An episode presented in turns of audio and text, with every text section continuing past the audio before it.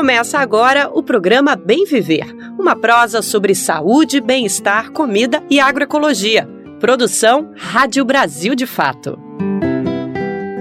Coração de estudante, se cuidar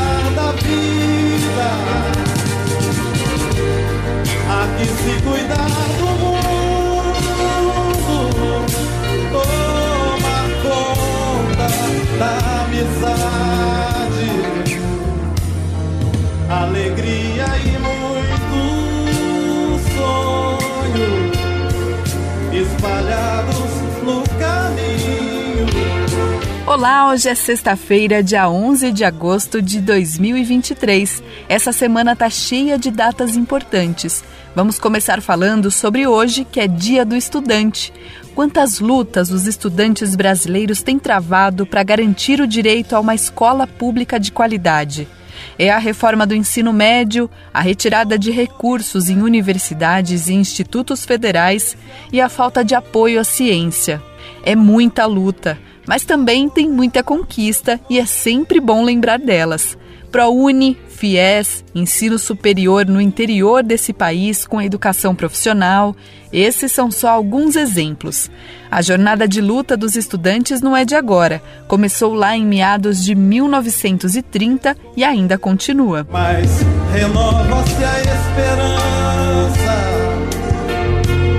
nova aurora No dia 11 de agosto de 1937, na Casa do Estudante do Brasil, no Rio de Janeiro, o então Conselho Nacional de Estudantes conseguiu consolidar a criação de uma entidade única e representativa, a UNE.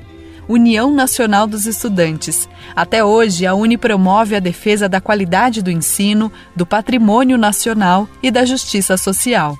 E mais duas datas importantes ainda neste final de semana. Uma é no sábado, que é Dia Internacional da Juventude, e outra no domingo, que é Dia dos Pais. E a gente aproveita para dedicar esse programa a você, homem, que entende a importância de participar ativamente da criação dos seus filhos. Bom, datas importantes ditas, bora falar dos destaques do programa de hoje? No Mosaico Cultural, vamos falar de tradições religiosas de matrizes africanas que podem ajudar em conflitos cotidianos com a prática do bem viver. Vamos falar também da campanha Agosto Lilás, mês da conscientização e combate à violência contra as mulheres. Saiba como fazer a denúncia. Amanhã, dia 12 de agosto, é o Dia Internacional da Juventude e vamos trazer entrevista com a Miriam Fábia Alves, especialista em educação. Vamos falar das pautas e do protagonismo da juventude. Além disso, tem a repercussão da Declaração de Belém com organizações socioambientais indígenas. Essas e outras notícias você ouve agora no Bem Viver. Brasil de Fato 20 anos. Apoie e lute.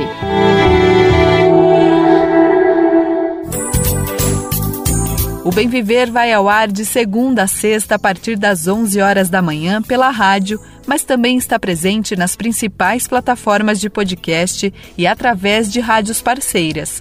Lembrando que o Bem Viver vai ao ar pela Rádio Brasil Atual, 98,9 FM na Grande São Paulo e também na internet, na nossa rádio web, no site radio.brasildefato.com.br.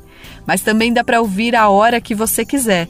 É só acessar o site do Brasil de Fato ou buscar os programas nas principais plataformas de podcast e na rede de rádios parceiras que retransmitem o Bem Viver em todo o Brasil. A lista de rádios está disponível no nosso site. Já são mais de 100 emissoras fazendo a retransmissão. E se você quer entrar nessa rede, basta se cadastrar acessando o site radio.brasildefato.com.br e clicar em Como Ser uma Rádio Parceira. Você está ouvindo o programa Bem Viver, uma prosa sobre saúde, bem-estar, comida e agroecologia. Você deve ter acompanhado nas redes sociais esta semana a morte do adolescente Tiago Flausino, de 13 anos, durante uma operação da polícia na última segunda-feira na cidade de Deus, no Rio de Janeiro. Circulou nas redes uma foto de Selma Souza, do portal Voz das Comunidades, onde crianças choram durante o velório do menino. É muito triste que, mais uma vez, as crianças das periferias ganhem repercussão e sejam retratadas em um momento de sofrimento. Essa imagem chocante representa a realidade da juventude de periferia e causou indignação e protestos. Esse não é um caso isolado. O Anuário Brasileiro de Segurança Pública mostra que 80% das vítimas de violência são negros e 70% deles tinha entre 16 e 17 anos, uma consequência clara da violência policial e do Estado. Neste sábado, dia 12 de agosto, é Dia Internacional da Juventude, mas infelizmente não é dia de celebrar, e sim de entender como garantir a efetivação de direitos desses meninos e meninas. É também importante ouvir esses jovens para saber o que, que eles querem do futuro Educação, defesa da vida, emprego, acesso à arte e cultura são algumas das pautas que precisam ser urgentemente resolvidas. Todos esses assuntos são temas da entrevista de Nara Lacerda com a pesquisadora em educação Miriam Fábia Alves, da Universidade Federal de Goiás. Vamos ouvir. A gente vai conversar agora sobre juventude. É isso mesmo, o assunto volta aqui à Rádio Brasil de Fato. Recentemente nós trouxemos aqui uma entrevista sobre o Estatuto Estatuto Brasileiro da Juventude, e hoje a gente vai voltar nesse tema, né, dos desafios para essa população, por causa do dia 12 de agosto, que é o Dia Internacional da Juventude, uma data criada para que os países possam é, discutir entre si as políticas públicas voltadas para essa população. Quem está conosco para falar sobre o tema é a professora Miriam Fábia Alves, que é da Faculdade de Educação da Universidade Federal de Goiás, é também integrante da Associação Nacional de Pós-Graduação e Pesquisa em Educação e hoje é presidenta é, da iniciativa Cajueiro, um núcleo de pesquisa e estudo da juventude que funciona em Goiás, é, mas que, obviamente, pesquisa todos os aspectos envolvidos nessa temática. Professora, muito obrigada por estar aqui conosco no Brasil de Fato. Obrigada, Nara. Eu que agradeço a possibilidade de estar com vocês e dialogar sobre esse tema tão atual, tão pertinente mas ao mesmo tempo também tão relegado a um lugar marginal na pauta atual. Engraçado, né, professora, que recentemente a gente teve aí a participação da juventude brasileira decisória nas nossas eleições, e lá fora a gente tem visto cada vez mais jovens é, militando, principalmente por causa da questão ambiental. Então, um tema importantíssimo que tem uma população protagonista das mudanças do planeta e a gente fala pouco sobre a juventude. Então, vamos falar um pouco mais aqui. Eu queria conversar, começar a nossa entrevista conversando com a senhora, professora, sobre os desafios globais da nossa juventude, porque a gente sabe que não é só no Brasil é, que esses desafios são colocados. Nós temos aqui os nossos problemas particulares, que têm características muito próprias, mas o mundo, no mundo inteiro, a juventude vem enfre enfrentando questões que também podem ser consideradas estruturais, né, professora? Sim, a gente tem questões é, que são fundamentais e questões que a gente é, não pode ignorar, nem para o presente nosso, nem pensando no nosso futuro mais imediato. Então, discutir as juventudes no plural, como a gente tem é, pesquisado, estudado, né, o jovem como um ser social e inclusive mesmo por isso na pauta, né, com um a palavra protagonista é bem disputada de sentidos hoje, né? Mas um ser social, um sujeito social que se manifesta, que diz dos seus desejos, que é, apresenta suas demandas, mas também diz o que quer para si, o que quer para o planeta, né? Isso é fundamental. Então, a, a gente tem uma participação importante da juventude nas pautas atuais. Então, vamos pensar aí todo, toda a participação juvenil é, em relação à pauta da educação, né? É, em relação à questão da pauta é, do meio ambiente, Aqui no Brasil, acho que a gente precisa fazer uma pauta urgente com as juventudes, no, na defesa da vida das juventudes, especialmente quando a gente tem aí divulgado, por exemplo, recentemente, né, os dados sobre é, a violência contra as juventudes, né? Então, acho que são pautas atuais e que elas é, tem um protagonismo das juventudes, mas, ao mesmo tempo, é, uma tentativa da sociedade brasileira de é, secundarizar essa participação. Então, quando os jovens dizem revoga ensino médio, quando os jovens é, querem, é, por exemplo, acesso à cidade, à arte, à cultura, tudo isso, né, às vezes é visto assim, olha que legal a participação da juventude, mas na hora de garantir isso, e aí você falou do Estatuto é, da Juventude, que garante esses direitos, e a gente tem muita dificuldade em materializar, em assegurar que isso seja é, efetivamente importante e, consequentemente, garantido para essa população, né? Sem dúvida, professora. E olha, é, o contexto da, da, da, das discussões entre os jovens e as jovens hoje no mundo é, é, é, é um ambiente muito propício para que a humanidade discuta é, questões históricas de desigualdade e que não tem essa abertura toda para serem discutidas em outros meios da militância e dos movimentos. Né? Se a gente for lembrar recentemente na França, os protestos né, de jovens nas ruas por conta da violência policial. Aqui no Brasil, a questão do novo ensino médio. É, nos Estados Unidos, a questão é, do racismo em geral e como esses movimentos são muito acompanhados por uma presença massiva das juventudes do mundo. Então, só isso já nos diz muito.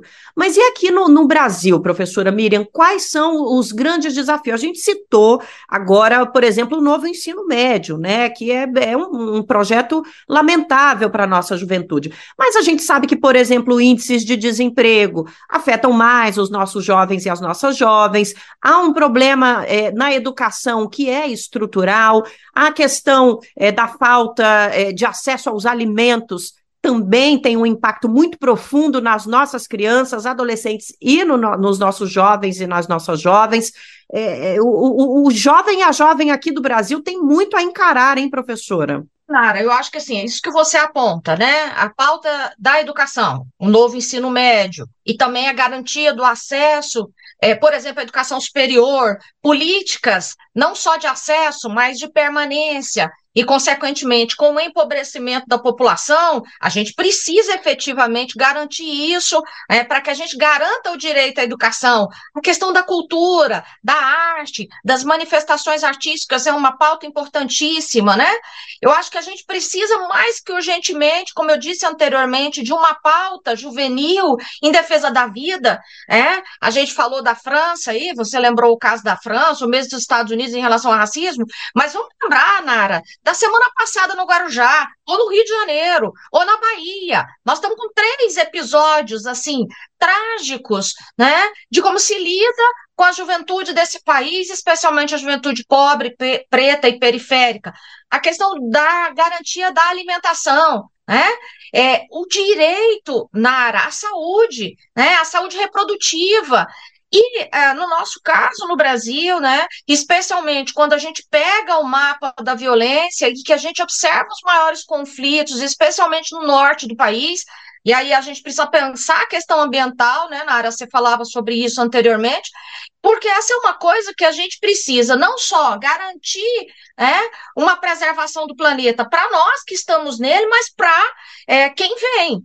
E eu acho que essas pautas, elas são pautas que é, são desafios, são é, necessidades urgentes e emergentes que tocam em todas as nossas vidas, mas de maneira muito mais explícita e sensível à questão das juventudes, né? Sem dúvida. O Brasil vive hoje e nos últimos anos é um processo de violência contra as nossas juventudes periféricas, principalmente rapazes pretos, homens negros, é, que é, é, é para os organismos internacionais é tão absurdo que eles se manifestam, eles pedem que a justiça brasileira tome providências, que o poder público tome providências.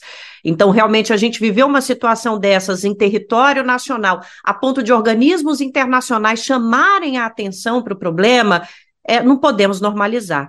O caso de que a professora cita agora de violência que está acontecendo aqui é, no, no litoral paulista, por exemplo, está sendo muito pouco falado pela sociedade, apesar da imprensa estar tá trazendo esse problema e estar tá fazendo essa cobertura, né? A gente não vê uma indignação. Será que a sociedade brasileira está normatizando, normalizando a violência contra os nossos jovens e as nossas jovens? É uma reflexão absolutamente necessária. Agora, nós temos no Brasil uma lei para tratar e para reafirmar os direitos básicos da nossa juventude, da nossa população de 15 a 29 anos, né, professora? O Estatuto da Juventude, que completa 10 anos agora neste mês de agosto também, portanto, a efeméride do, do Dia Internacional da Juventude, ela vem com essa década de aniversário dessa lei, mas foi muito pouco aplicada. Como é que a gente pode explicar essa não aplicação? E dá para recuperar esse prejuízo da não aplicação do estatuto, professora? Nara, a gente tem é, discutido muito a necessidade é, de que o país tenha política de Estado ou seja, políticas mais permanentes é, para a garantia dos direitos. Essa é uma discussão é, que a gente vem fazendo em vários aspectos. Né? É, o Estatuto é, é um desses é, direitos, é um desses documentos, é uma dessas legislações que a gente diz que ela tem que ser uma política do Estado brasileiro, né? Um estatuto que tem é, garantia do direito à cidadania, participação social, né? A representação juvenil, à educação, ao direito à profissão, à profissionalização, trabalho e renda, né? A diversidade e igualdade. A gente teve a negação disso tudo nos últimos anos, Nara. Então, assim, ao invés da gente avançar no sentido de garantir aquilo que havia sido previsto 10 anos atrás, nós retroagimos em muitos desses direitos. Então, é o momento de retomada e por isso eu acho que é, comemorar, celebrar 10 anos é retomar, é fazer memória, é dizer, nós temos um estatuto, é preciso fazê-lo acontecer. Então, nesse aspecto, né, o Estado brasileiro tem um papel fundamental, né? E aí a gente precisa exigir que esse Estado ele cumpra com todos esses direitos. E nós estamos num momento, eu acho que é bastante salutar para poder exigir esse cumprimento. E aí, Nara, se a gente olhar, o estatuto, ele tem um texto muitíssimo atual ainda hoje. Então, é possível retomar? É possível e urgente a retomada do estatuto. E, nesse sentido, acho que essa retomada, ela é uma retomada que nos convida, né, a pensar estas juventudes, a garantir o seu direito e, consequentemente, né, a fazer acontecer um conjunto de políticas. E aí a gente fala muito da necessidade de é, uma intersetorialidade das políticas para as juventudes, né? Ou seja, não adianta lidar só com a educação. Vamos pensar aí, né? É preciso garantir a educação, mas é preciso também garantir o direito, né, à renda, à alimentação, à preservação da vida, ao direito ao território, à mobilidade. Então, há um conjunto de direitos que é preciso e só será possível a sua materialização né, se a gente tiver uma, um conjunto de ações intersetoriais, de diferentes ministérios, secretarias, órgãos governamentais que possam efetivamente né, trazer é, para as juventudes é, o que é o estatuto e como ele pode tornar a vida dos nossos jovens e das nossas jovens neste país muito melhor. E nós temos outro grande desafio na comunicação com as nossas juventudes aqui no Brasil, né, professora? Um exemplo, é, o presidente Lula assinou um decreto no fim de julho convocando a quarta Conferência Nacional da Juventude para dezembro deste ano, né? É, é um evento importantíssimo que ele vem, ele nasce no Brasil junto é, com a criação de legislações e com uma maior atenção do poder público às juventudes há cerca de 10 anos atrás. No governo da ex-presidenta Dilma Rousseff. Mas a gente sabe, professora, que é, é, a construção da conferência necessariamente passa pelas conferências regionais, nos municípios e estados. Como é que a gente conclama, como é que a gente chama essa juventude para participar desses movimentos de construção de política pública? Eu acho que a gente precisa retomar a confiança das juventudes no poder público. Eu acho que esse é um, é um ponto necessário e importante, Nara, para a gente conseguir fazer com que a comunicação ela chegue e ela seja né, recebida por essa juventude de modo a participar. No sábado, eu conversava com a nossa representante do Cajueiro aqui é, no Conselho de Juventude do Estado de Goiás, né, a jovem Hélia Marina, e ela um pouco dizendo desse movimento que está sendo feito aqui, mas ainda há muito a fazer. Aí eu brinquei com ela se por exemplo, aqui em Goiás, a gente ia conseguir envolver os nossos jovens do projeto que a gente tem no Cajueiro, chamado Trilha Uni, a participar das conferências. E aí ela riu e ficou assim: ah, a gente vai precisar chegar lá como a gente chega nas juventudes, de que forma a gente chega e como é que a gente constrói uma opinião com estes nossos jovens. Eu acho que são questões importantes. Eu penso que a mídia alternativa ela tem um papel significativo e é preciso, né, também que a gente é, use todas as possibilidades de recurso é, para fazer isso. É, Nara, eu acho assim, como que é que a gente ainda precisa aprender né, a se comunicar com as juventudes, porque a gente vem vendo na contramão do que nós estamos falando a comunicação é, dos grupos de extrema direita desse país, com pautas extremamente conservadoras, chegarem nas juventudes. E a gente aqui também tem esse desafio. Então, acho que é um momento importante. Nós estamos falando de retomada, né? É, o, o lema deste governo atual é o lema da reconstrução, né? E isso é importante para todos nós, e a comunicação também precisa ser retomada no sentido da garantia né, daquilo que prevê o Estatuto da, da Juventude. Então, é preciso chegar aqui em Goiânia, é, na periferia de Goiânia, no nosso jovem. Então, a comunicação tem que fazer chegar, é preciso chegar. É, para que esse jovem se sinta mobilizado a dizer: eu tenho o que dizer e eu quero dizer. Né? Ele precisa chegar nesse diz, eu vou participar, né? Então a questão da participação é um elemento importante e o governo saber ouvir e consequentemente se mobilizar para atender essas demandas. Esse movimento ele precisa chegar nas juventudes rurais, nas juventudes do interior do Brasil, nas juventudes indígenas, quilombolas, nas periferias do país nas metrópoles, seja Goiânia, seja São Paulo, seja Salvador, eh, nas capitais, enfim, a gente precisa realmente espalhar essa palavra, não tem outro jeito da gente se reunir para dar conta desses 10 anos perdidos aí. E olha, professora, que privilégio para essa juventude brasileira ter essa estrutura já montada. A gente já tem uma lei, a gente já. Tanto é que o presidente Lula só precisou recriar o conselho, né? Não precisou nem tirar do zero. Então está na hora de retomar, pegar para a gente e fazer valer os nossos direitos. O professora, obrigada demais pela participação aqui no Brasil de Fato, mais uma vez colaborando conosco. Valeu pelas ideias, pela reflexão e um excelente Dia Internacional da Juventude para nós. Não somos mais jovens, mas estamos torcendo Não. por eles e por elas, né? É isso, Nara. Nos juntamos a eles e a elas nessa luta. Agradecer o Brasil de fato aí pela, é, pela comunicação e pela presença e de ser esse essa conexão né, com toda essa pauta que nos é tão importante. Eu que agradeço, Nara. Valeu demais também você que está ouvindo a gente, os nossos ouvintes e as nossas ouvintes. Muito obrigada por estarem aqui, as rádios parceiras do Brasil de Fato. Valeu por espalhar o nosso conteúdo por aí. E aqui de São Paulo, da Rádio Brasil de Fato, Nara Lacerda.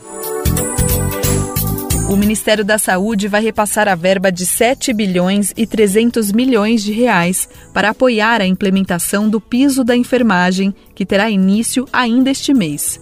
O repasse para apoiar estados e municípios está previsto para ter início no próximo dia 21 De acordo com a ministra da Saúde, Nízia Trindade, em breve o governo vai concluir, em breve o governo vai concluir o levantamento de dados dos profissionais da enfermagem nos estados e municípios, e essas informações vão ajudar na distribuição do montante. Em maio, quando a lei foi sancionada, houve celebração por parte dos trabalhadores da categoria. O novo piso para enfermeiros contratados com carteira assinada é de R$ 4.750. Técnicos de enfermagem recebem no mínimo 70% desse valor, ou seja, R$ 3.325, e auxiliares de enfermagem e parteiras R$ 2.375. O piso vale para trabalhadores dos setores público e privado. O repórter Renato Ribeiro, da Rádio Agência Nacional, conta como será feito o pagamento para estados e municípios. Estados e municípios vão receber até 21 de agosto recursos para o pagamento do novo piso nacional dos enfermeiros. O calendário foi acertado com estados, municípios e Distrito Federal. Esse é o primeiro repasse do Ministério da Saúde para a complementação do piso. Serão pagas aos profissionais da saúde nove parcelas ainda neste ano, com valores retroativos a maio e o 13º salário. Os servidores federais da categoria receberam os valores complementares dos meses de maio e junho e a parcela de julho no início de agosto. As demais parcelas serão pagas até dezembro, bem como o 13º salário. O cálculo do piso será aplicado considerando o vencimento básico e as gratificações, não incluídas as gratificações pessoais. Em maio, o ministro Luiz Roberto Barroso, do Supremo Tribunal Federal, liberou o pagamento do piso após o presidente Lula ter sancionado a abertura de crédito especial de 7 bilhões e 300 milhões de reais. Até então, o novo piso nacional estava suspenso, desde dezembro de 2022, por decisão do próprio Barroso, até que os entes públicos e privados da área da saúde esclarecessem o impacto financeiro. Segundo a Confederação Nacional dos Municípios, o impacto nas contas locais é de 10 bilhões e 500 milhões de reais. Com informações da Agência Brasil, da Rádio Nacional em Brasília, Renato Ribeiro. Estamos no mês da conscientização pelo fim da violência contra as mulheres. É o Agosto Lilás.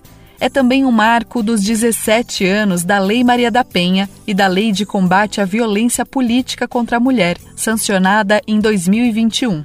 A Lei Maria da Penha foi criada em 2006, uma homenagem a Maria da Penha, agredida pelo marido durante seis anos até ficar paraplégica. A partir dessa lei, muita coisa mudou. Entre as alterações, a lei permitiu a prisão em flagrante dos agressores, sem direito a penas alternativas, como o pagamento por serviços comunitários, além de garantir medidas protetivas para mulheres em situação de violência. A campanha Agosto Lilás foi instituída em 2022 e determina que a União, os estados e municípios devem promover ações que possam contribuir com o enfrentamento das diversas formas de violência com elas. Se você está passando por uma situação de violência, seja psicológica, patrimonial, física ou de qualquer natureza, ou conhece alguém que está passando por isso, saiba como denunciar. Os canais de atendimento estão disponíveis 24 horas por dia e recebem informações de vítimas e testemunhas. Mais detalhes com Douglas Matos. Durante todo o mês, o poder público e entidades do setor privado realizam atividades no contexto da campanha Agosto Lilás, lançada para conscientizar sobre a violência contra a mulher. Um dos objetivos é dar visibilidade aos canais de denúncias. Dados divulgados recentemente pelo Anuário Brasileiro de Segurança Pública mostraram aumento nos registros de crimes violentos contra mulheres, como estupros e feminicídios, entre 2021 e 2022 no país. Vítimas de violência ou ameaças podem entrar em contato com a Central de Atendimento à Mulher. De qualquer telefone, basta ligar para o número 180. O atendimento é gratuito e a central está disponível 24 horas por dia em todas as cidades do país. As informações recebidas pela Central 180 são encaminhadas aos órgãos competentes para investigações e tomadas de medidas.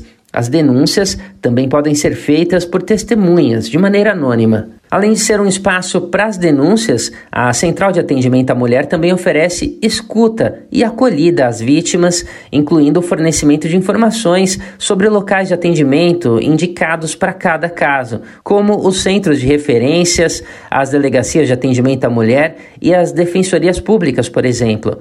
Outra alternativa é fazer contato pelo WhatsApp. Aí basta salvar o contato 61, que é o DDD 99610 0180.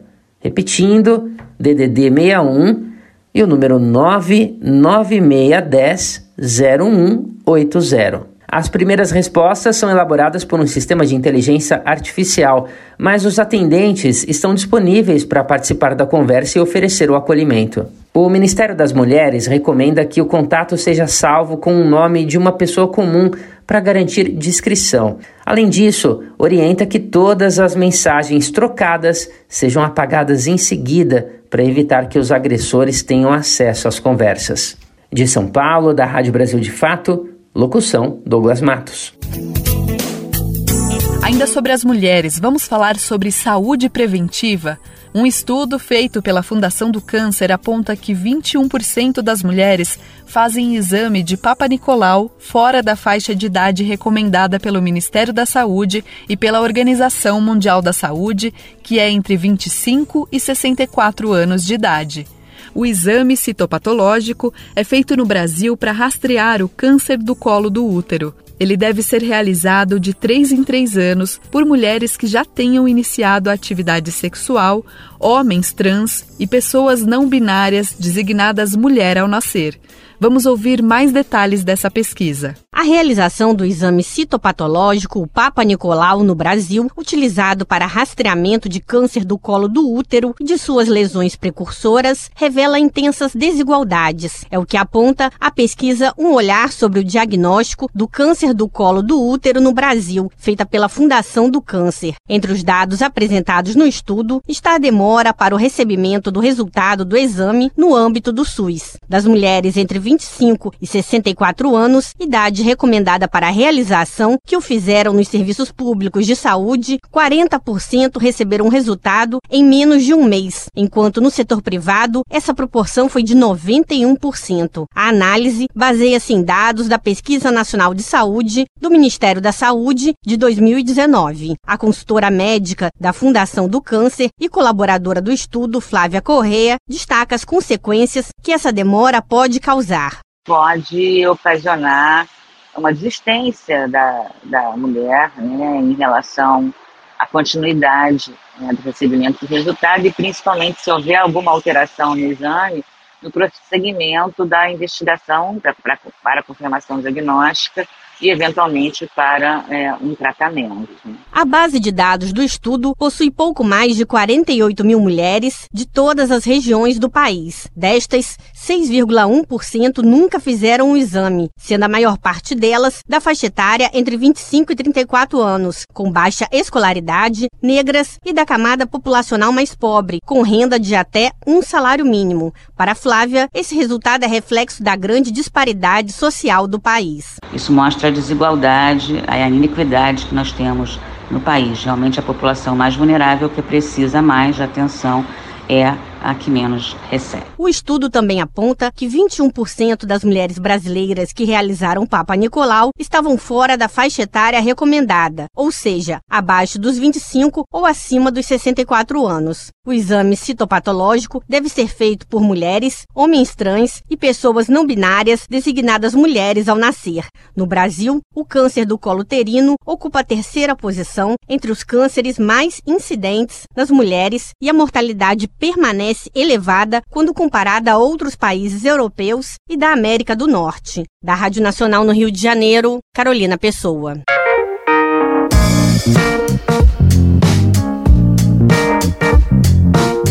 Oi, pessoal. Eu sou Rosana Fernandes, da Coordenação Política Pedagógica da Escola Nacional Florestan Fernandes. E hoje eu tenho um convite especial para você. A Escola Nacional Florestan Fernandes precisa do seu apoio para continuar promovendo a formação política da classe trabalhadora. Desde 2005, mais de 40 mil pessoas do Brasil e do mundo já passaram pela Escola Nacional, que continua existindo por meio da solidariedade dos movimentos populares e associados que contribuem com esse projeto. Conheça o trabalho e seja um amigo da Escola Nacional Florestan Fernandes. Acesse www.amigosenff.org.br e saiba mais.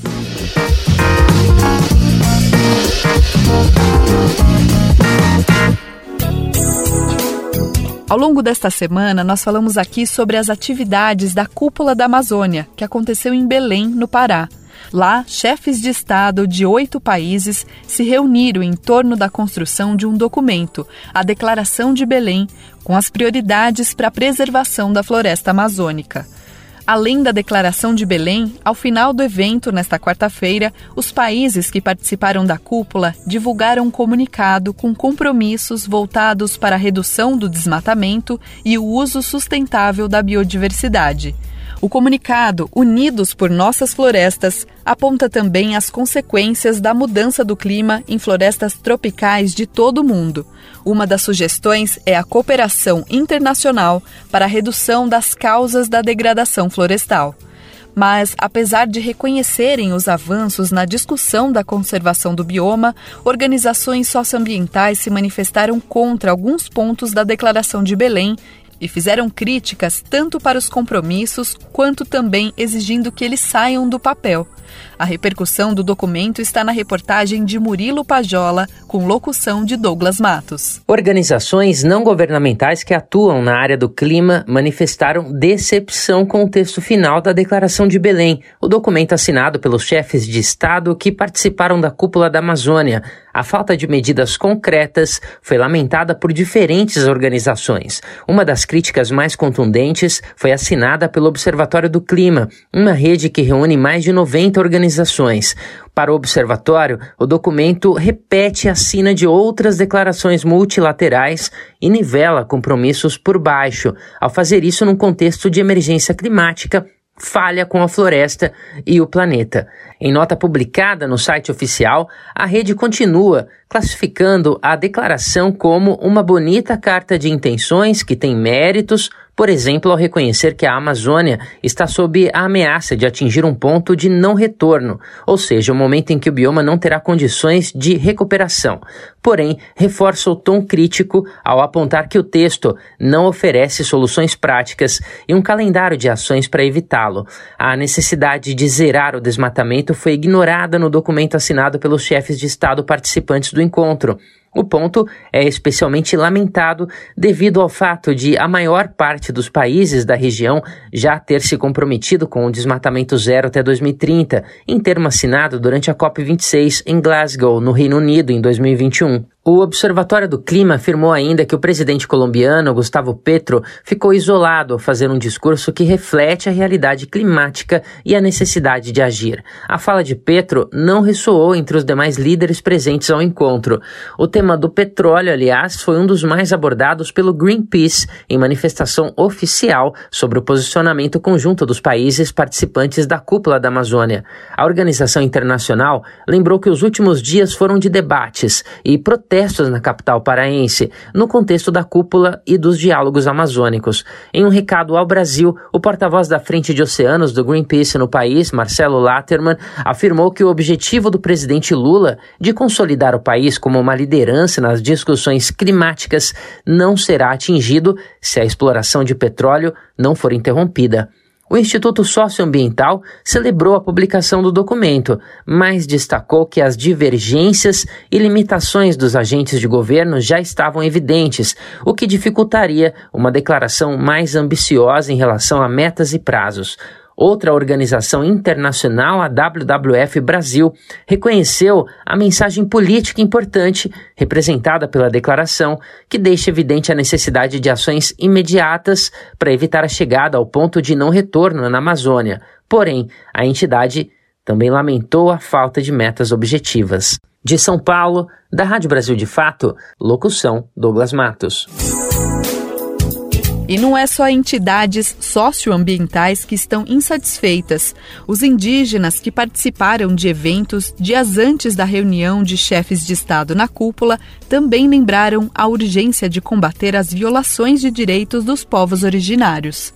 Os pais de um jovem baleado por seguranças de uma empresa gigante do agronegócio denunciaram a violência e pediram justiça pelo filho. A cúpula da Amazônia terminou nesta quarta-feira em Belém, mas antes do encontro internacional com chefes de estados de oito países, a capital do Pará também foi sede de um mega evento com 20 mil integrantes de movimentos populares. Na prática, o Diálogos Amazônicos, como foi chamado, acabou sendo um meio utilizado pelo governo Lula para incluir na cúpula os anseios das populações indígenas e tradicionais.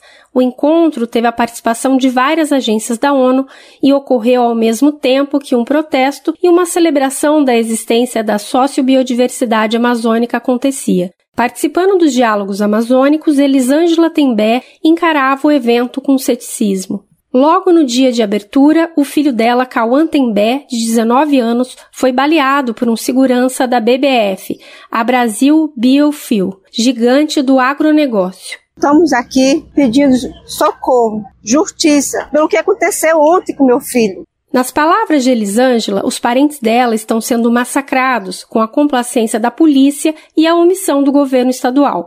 A indígena compareceu ao evento justamente para denunciar a situação permanente de violação de direitos humanos enquanto o filho dela estava hospitalizado. Cauã sobreviveu e está em recuperação. O pai dele, Urutau Tembé, que acompanhava a esposa durante os diálogos amazônicos, também desabafou. Hoje a gente fica amedrontado de sair da nossa, nossa aldeia para reivindicar para a cidade, com medo de não voltar para nossa aldeia. E nós pedimos socorro. Nós pedimos justiça. E o agressor, a pessoa que fez a agressão contra o meu filho, que ele seja punido, que ele pague pelo que ele fez. Três dias depois que o Brasil de fato conversou com o casal, outros três indígenas foram baleados durante uma ação de segurança da Brasil Biofil. Miriam Tembé, presidente da Associação Indígena Tembé do Vale do Acari, contesta a legitimidade dos diálogos amazônicos, em meio aos crescentes ataques contra os Tembé. Enquanto está sendo pregado aqui palavras bonitas, discurso, discurso perfeito pelas autoridades, os verdadeiros originários deste país estão lá, sendo mortos. Os ataques aos Tembé durante os debates pré-cúpula da Amazônia revoltaram lideranças e ativistas indígenas de todas as partes do Brasil. Marciele Tupari, da Coordenação das Organizações Indígenas da Amazônia Brasileira, faz uma reflexão crítica sobre o caso. A gente recebeu é, essa notícia com muita tristeza, né? Porque justamente no estado que está sediando aí esse diálogo amazônico e a gente começa a repensar novamente: será que esses diálogos novamente vão estar tá valendo a pena? A Secretaria de Segurança Pública do Pará informou que o suspeito de atirar contra Cauã Tembé já está preso. Disse também que a Polícia Militar não participou das operações. Já a empresa Brasil Biofil acusa os indígenas de invadir e depredar instalações e equipamentos da companhia. Para Miriam Tembé, que refuta a versão da gigante do agronegócio, o povo indígena vai continuar na luta contra as injustiças. Se tivermos que enfrentar, ser ferido e até mesmo mortos, essa luta ela vai continuar, porque hoje somos nós, amanhã os nossos filhos e depois os nossos netos e as nossas futuras gerações. E essa luta não para.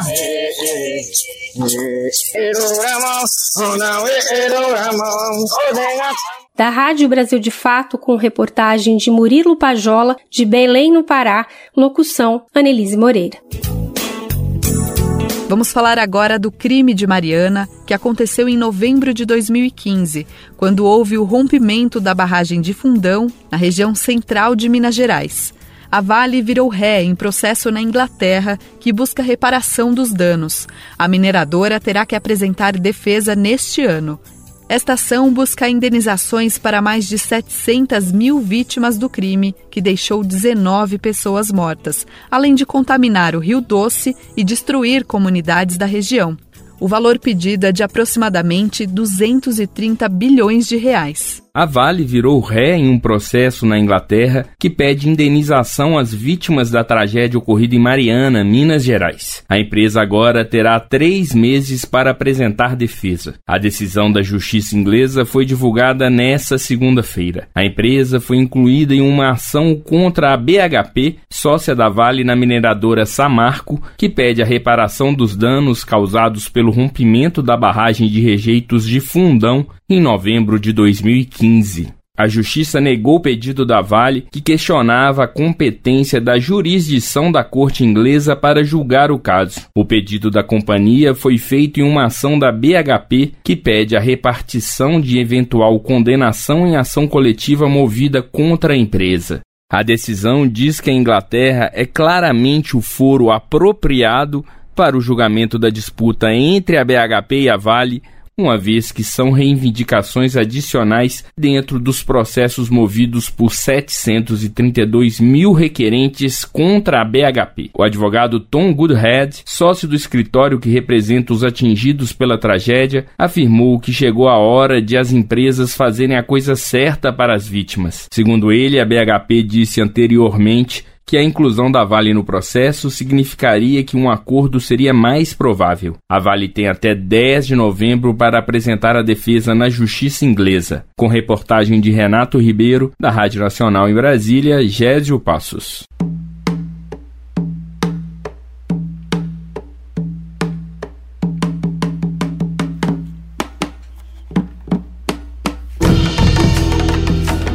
Dos terreiros à publicação. O livro chamado Ebeorum, Nossos Amigos e Familiares Espirituais, lançados no Recife, Pernambuco, aborda os mistérios dos saberes orais e espirituais Yorubá. A obra foi escrita por um sacerdote e professor que conheceu o culto Ebeorum na Nigéria há quase 10 anos e passou a pesquisar e reunir esses conhecimentos ancestrais intercalados em terras brasileiras desde o período colonial até os dias atuais. Vamos ouvir o Mosaico Cultural de Pedro Estropaçolas e Daniel Lamir.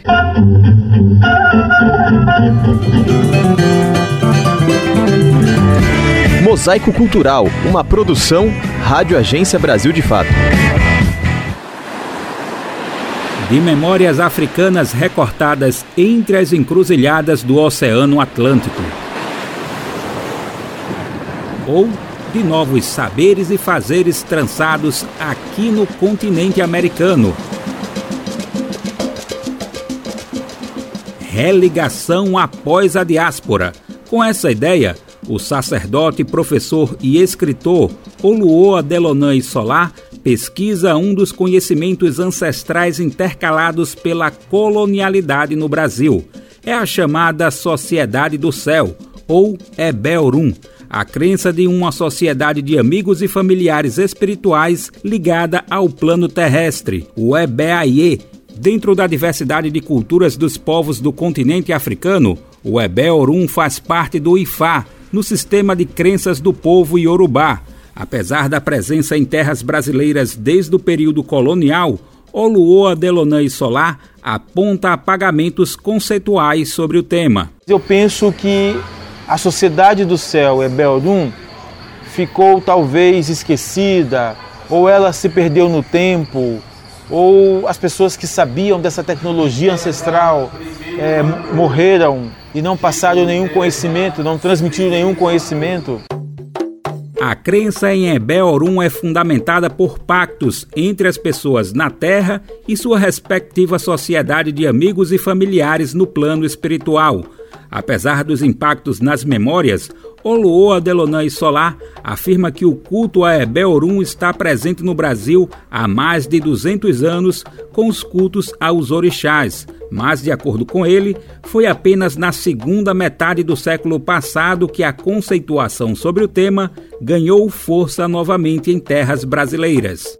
Desde os anos 60, quando os africanos começaram a relacionar com o Brasil através do comércio de obi, e outras, outras especiarias, você tem aí uma retomada e a entrada de novos cultos de origem africana e urubá, especificamente no Brasil.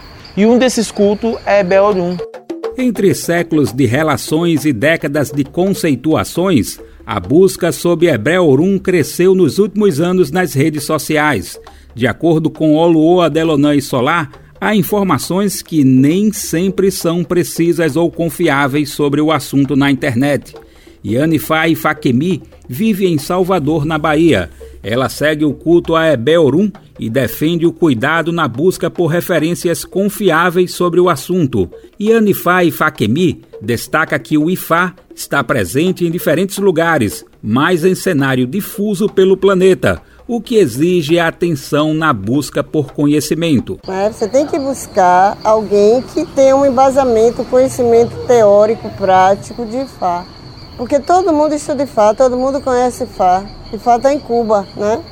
Ifá está no Brasil, Ifá está na Nigéria, está em todo lugar. Agora você precisa encontrar o Ifá que vai lhe dar conhecimento. Da periferia de Senador Canedo, em Goiás, Oluoa Delonã e Solar conheceu o culto a Ebeorum na Nigéria em 2014. Religando ancestralidades, ele assumiu a tarefa de pesquisar sobre o tema e construir referências diante das muitas informações nas redes e nos terreiros. Do trabalho surgiu a publicação do livro Ebeorum, Nossos Amigos e Familiares Espirituais. Mas esse processo não foi assim tão simples. As palavras que foram escritas atravessaram uma complexidade de saberes e fazeres guardados pela tradição oral.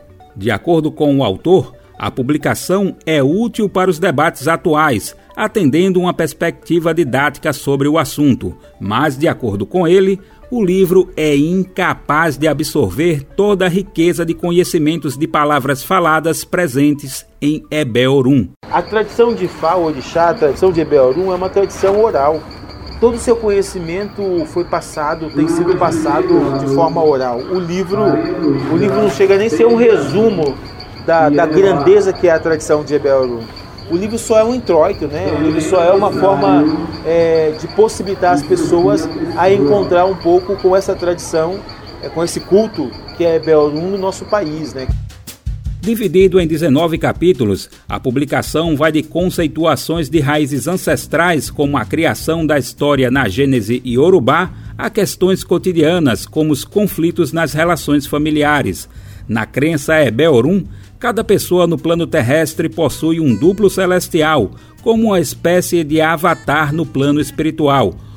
Adelonã e Solar explica que essa conexão com a sociedade do céu e seus pactos é determinante para o conceito de bem viver na Terra. E a gente conecta com esse duplo como uma forma de ter equilíbrio na vida, de ter de ter paz, de ter saúde, de, ter, de ser próspero, né?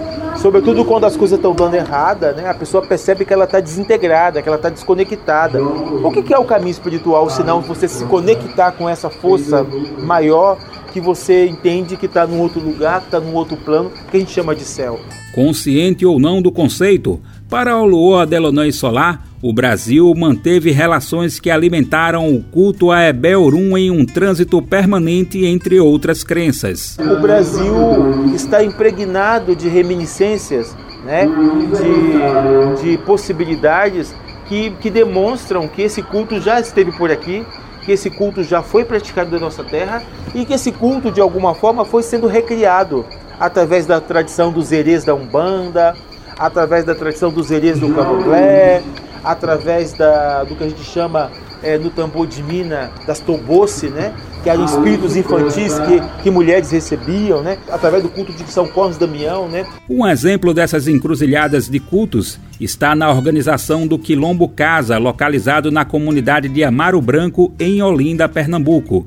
Elaine Una, cofundadora do grupo, destaca a importância do trabalho de Oluo Adelonã e Solar, ela afirma que o Quilombo Casa foi fundado por jovens que pretendem afirmar suas raízes ancestrais. Por isso, conectam a ciência do Ifá com a Jurema Sagrada, de origem indígena, tendo o bem viver como uma liga transcultural. Com esse desejo latente, há alguns anos atrás, a gente conhece o babá Adelonã Xolá, da família Ololá, e vê, percebe, sente que dentro da vida dele, da prática e da sua expansão com o culto Ifá, ele consegue compreender a nossa terra Pernambuco a partir da ciência da terra, das folhas, que é a Jurema. E aí a gente pensa, não, precisamos fazer essa confluência, a gente precisa fazer essa confluência acontecer. Com a participação do Quilombo Casa, o livro Ebé Orum, Nossos Amigos e Familiares Espirituais foi lançado no Recife e está disponível para compras pela internet. Do Recife, da Rádio Brasil de Fato, com reportagem de Daniel Lamir e Pedro Estropaçolas. Locução: Daniel Lamir.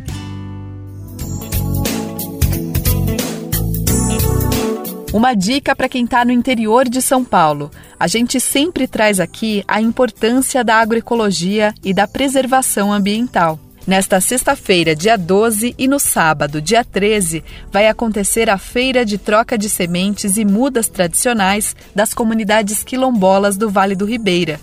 A diversidade dos quilombos vão ocupar a Praça Nossa Senhora da Guia, em Eldorado, com oficinas, venda de produtos da roça e apresentações culturais. Eu já tive lá com eles em uma das edições e posso garantir que é uma experiência única e muito formativa. Organizada há 13 anos, a feira se tornou a principal atividade de preservação do sistema agrícola tradicional, um conjunto de práticas e conhecimentos ancestrais das comunidades quilombolas da região que é transmitido através de gerações por meio da oralidade e da observação em vivências práticas. Em 2018, esse sistema agrícola foi reconhecido pelo Instituto do Patrimônio Histórico e Artístico Nacional como Patrimônio Cultural Brasileiro. Você já viajou de trem? Quais as histórias que você tem nesses deslocamentos que você faz todos os dias? Na ida para o trabalho, para a universidade, para casa de amigos ou numa viagem para o interior?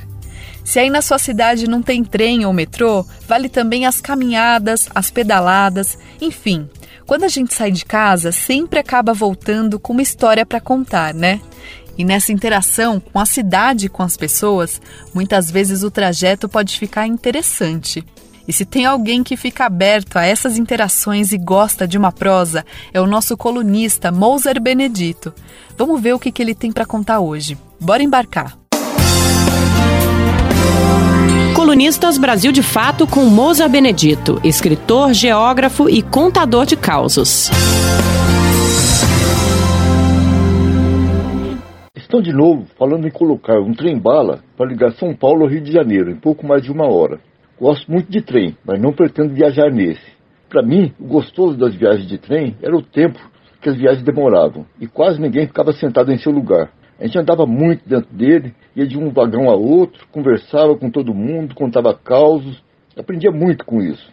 Eu me lembro, por exemplo, que para ir de trem de Fortaleza ao Crato, no sul do Ceará, gastei 15 horas. Se fosse de ônibus, seria umas 7 horas. Mas não me arrependi nem um pouco. Encontrei gente boa de conversa no trem e aprendi bastante. De Belo Horizonte a Salvador, gastei 4 dias. De São Paulo a Uruguaiana, no Rio Grande do Sul, viajava só durante o dia, parava para dormir e a viagem durou 6 dias. Mais devagar ainda, e muito divertida, era a viagem de vapor pelo Rio São Francisco, de Pirapora, no norte de Minas Gerais, até Juazeiro, na Bahia, divisa com Pernambuco. Eram sete dias para descer o rio, a favor da correnteza, e para subir eram doze dias. Achava interessante que parecia que quase todo mundo se conhecia. Só eu e alguns poucos passageiros éramos de fora.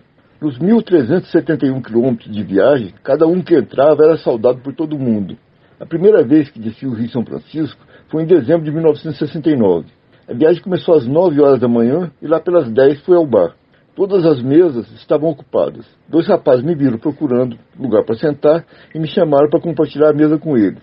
Um deles era o José Fontes, filho de um comandante de vapor famoso no Vale do São Francisco.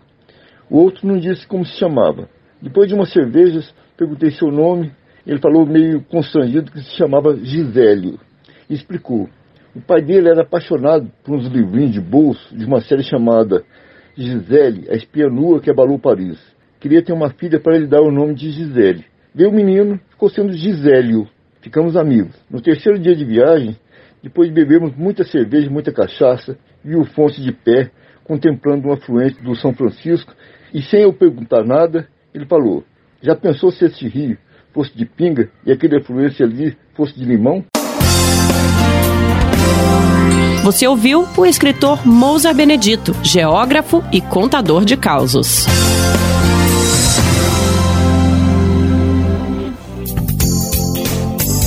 É nesse clima leve que faz a gente lembrar do valor da conversa que a gente termina mais um Bem Viver.